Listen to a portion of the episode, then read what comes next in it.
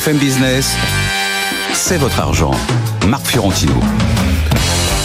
Oui, je sais, il va falloir bosser jusqu'à 75 ans pour toucher à peu près 20% de votre dernier salaire. Mais moi, j'ai trois bonnes nouvelles pour vous. C'est votre argent, c'est votre week-end. Et ça va être, alors là, c'est sûr, hein, ça va être une émission exceptionnelle. Exceptionnelle parce qu'on va continuer à vous donner toutes les clés, sans exception, pour comprendre ce qui va se passer en 2023 sur l'économie, la finance, la bourse, les placements cette semaine.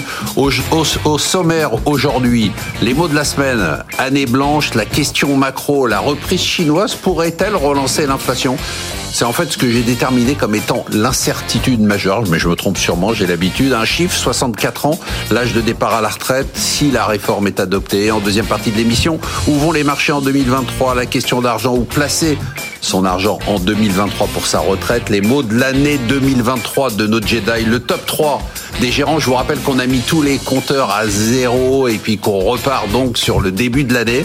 C'est assez surprenant et assez décoiffant pour l'année 2023 donc.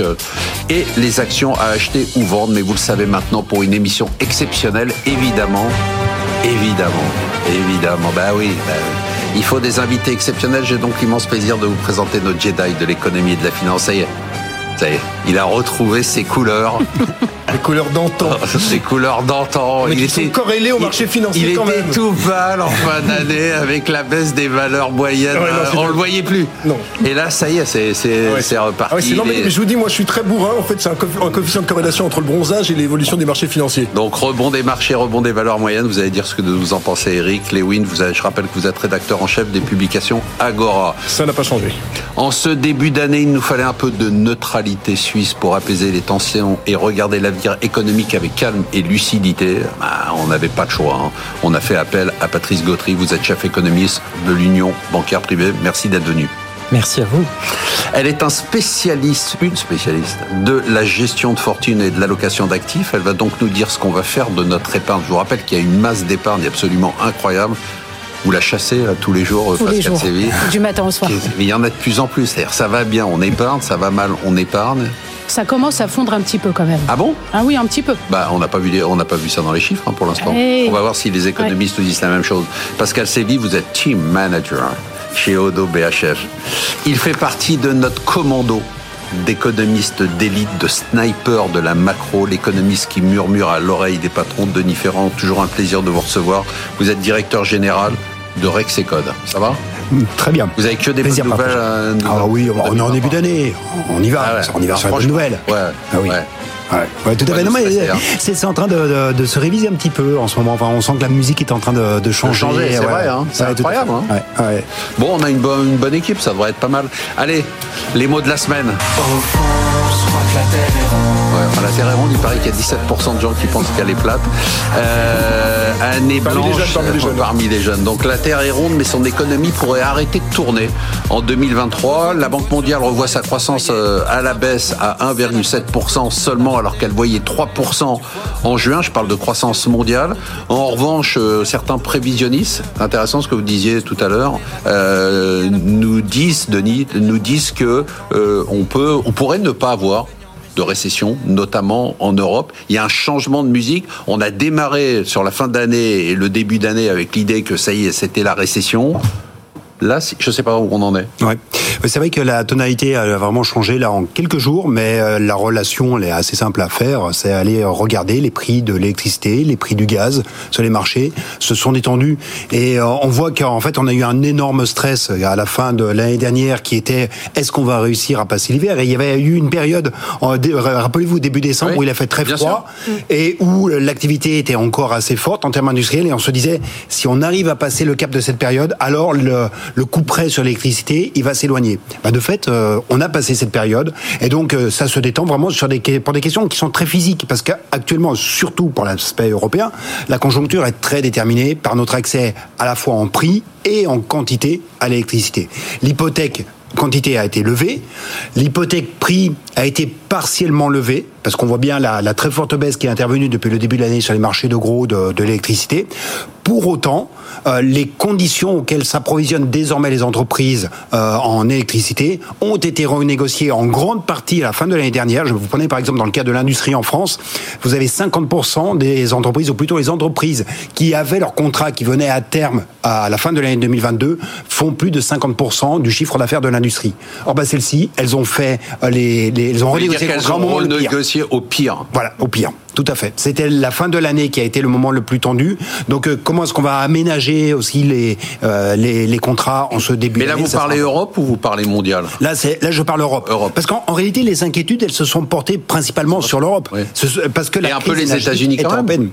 Oui, bien entendu, mais sur euh, sur les États-Unis, on est sur un processus qui s'est amorcé. de, enfin, le processus de, de, durcissement, de ralentissement, il s'est amorcé.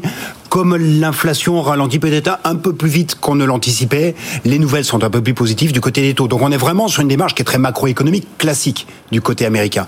Du côté européen, ce qui fait que l'on change un peu ses lunettes, c'est ce qui se passe du côté de l'énergie et c'est peut-être moins grave que ce que l'on redoutait. Je me souviens en fin d'année dernière, euh, j'avais certains collègues qui me disaient non mais sur la zone euro c'est moins 5 euh, de PIB pour l'année 2023. Non, faut se calmer. Ça va pas être Vous une avez bonne des année. noms à balancer ou pas Non, franchement, je suis pas un délateur. Marc. euh, Vous savez, ici, on, on- Oui, je sais. on je sais. dénonce. Oui, oui, oui, oui, je- Patrice, euh, c'est quoi le- les perspectives pour l'année 2023 C'est plutôt euh, récession ou on va s'en sortir la tonalité, aujourd'hui, si on fait un relevé en coupe et un relevé de température, on peut dire qu'on est d'ores et déjà en récession, Ok. Euh, et notamment en zone euro. Je veux dire, les indicateurs sont très dégradés. hein.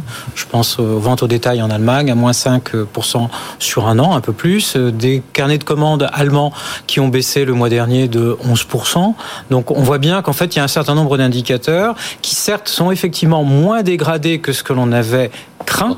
Euh, et donc on échappe au pire en quelque sorte, mais le fond du problème reste là, c'est-à-dire un pouvoir d'achat dégradé, des carnets de commandes et des exportations qui ne se sont pas encore améliorés. Il faudra attendre un petit peu plus longtemps avant que la Chine ne redémarre et que ces effets tracteurs euh, n'apparaissent effectivement donc en Europe. Donc aujourd'hui, on a très probablement, je dirais, une entrée en 2023 qui se fait en termes dégradés, en termes d'activité légèrement négative et c'est peut-être ça effectivement le soulagement ou ce que ça. veulent souligner en fait ces conjoncturistes qui Pas la de recherche la nouvelle ça. c'est-à-dire qu'on ne s'effondre pas. Effectivement je, je me souviens des études officielles qui avaient été faites. Si on arrêtait le gaz russe et le pétrole russe c'était un choc de 2% sur la croissance européenne. Donc effectivement c'était la forte récession. Et là on échappe à la forte récession mais grosso modo on ne sait pas encore comment ça va se faire sur le remplissage des stocks de gaz à l'horizon 2023, Mm. enfin Oui. hiver 2023, et aussi il est évident que même si on a euh, la chance d'avoir un hiver qui a été doux, on va avec le redémarrage chinois qui se profile, ça va être la course aux matières premières. Donc l'Europe malheureusement, elle est, elle a suppléé effectivement le manque d'énergie en provenance de Russie. Elle n'a pas encore acquis son indépendance énergétique. Et donc sur les marchés financiers, moi je m'attends à ce que l'on ait une volatilité énorme. On a la chance effectivement que le prix du gaz est très bas aujourd'hui, prix du pétrole aussi, pas très élevé. Au deuxième trimestre, ça peut changer encore drastiquement. Pascal Séville Moi, je suis un tout petit peu plus optimiste, peut-être. Je dirais que l'année n'est pas blanche, elle sera peut-être gris clair. Ah ouais. Euh, compte tenu de ce qui s'est passé l'année dernière, quand même, des remontées taux historiques, de concerts dans tous les pays, le choc géopolitique et tous ces facteurs-là, je trouve qu'on s'en sort pas si mal. Nous, notre vision, alors, euh, c'est pas, euh, on va pas ouvrir le champagne, mais on estime qu'on va être sur une croissance d'à peu près 2%. Aux États-Unis, on pense que pour le moment, la récession, elle va pas arriver tout de suite. Sur l'Europe, on voit une légère dégradation. Donc, effectivement, les indicateurs commencent à montrer Ah, légère euh, les carnets de commandes. Mais on voit moins Dégradation. 0,1 sur la zone euro. Ouais. Donc oui, on voit une pas- oui, on voit une récession, mais on voit une récession qui reste quand même très contenue. C'est plutôt une dégradation. Et en effet, le retour de la Chine devrait permettre à la croissance mondiale d'atteindre un niveau qui reste, je trouve, quand même assez raisonnable compte tenu des facteurs qu'on avait, euh, qu'on a observé l'année dernière. C'était quand même historique et ça aurait pu être beaucoup plus violent que ça. Eric Lewin, qu'est-ce qui vous remonte des entreprises? Bon, dé- déjà sur le, quand on regarde les, les prévisions sur le CAC 40 des résultats, les grosses boîtes, franchement, 2022 a été une bonne année. On va faire sans doute 170 milliards de profits. Sur 2023, c'est pas dramatique. Hein. On pourrait redescendre à 158, 160 milliards de profits. Ça fait entre moins 4 et moins 5, donc c'est vraiment une, une toute petite récession. Et paradoxalement, les, les- les petites et moyennes les petites et moyennes capitalisations cotées.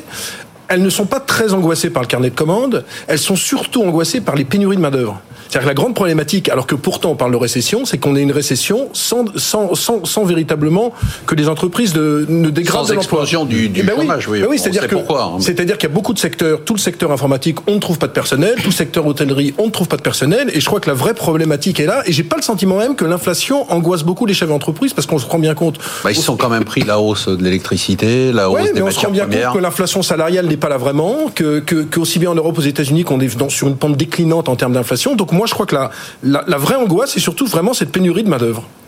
Et justement, c'est ça un peu la surprise. Hein, enfin, oui et non, une surprise. La bonne tenue de l'emploi qui était liée à tous les goulets d'écran de trianglement qu'on avait avant, c'est Ouais. ça? Oui, c'est vrai que c'est un point très important euh, qu'évoque Eric. hein. C'est-à-dire que, Ah, si, vous fois- faire, non, non, non, si vous commencez à lui faire des compliments, on est mort. pour une fois, Ah ouais, c'est vrai. Pour une fois, ça va. Non, Non, mais venant de lui, pour moi, Ouais, c'est- une consécration. C'est le C'est une consécration. mais euh, On peut arrêter l'émission. C'est difficile de parler de contexte de récession, alors que quand vous interrogez, quand vous regardez ce que répondent les chefs d'entreprise, ils vous disent mais j'ai pas un problème de demande. Ce qui me contraint mon activité, ce n'est pas la demande, c'est vraiment mes circonstances offrent. C'est effectivement mon accès à la ressource principale qui est la ressource humaine.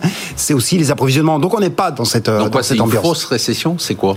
Ben- Comment vous appelez ça en économie? C'est quoi, Euh, Une récession artificielle? Non, non, c'est, c'est- en fait pour nous c'est une récession soft, c'est-à-dire que on a le passage de l'inflation qui déclenche des boucles récessives, des boucles récessives qui tiennent à ce que ben, on perd en pouvoir d'achat, Euh, on, on perd du pouvoir d'achat réel, donc on, on limite la demande. C'est vrai pour ceux, qui, pour les, entreprises qui n'ont pas de pricing power, pour euh, les salariés qui ont quand même plutôt un recul du salaire par rapport au prix, mais c'est des boucles récessives aussi qui tiennent au fait que l- l- l'inflation c'est l'érosion de la valeur de la monnaie, et donc c'est votre patrimoine financier qui se trouve érodé, et ben quand vous avez le patrimoine, de toute façon, c'est pas vous que je vais l'apprendre, c'est votre pouvoir d'achat futur.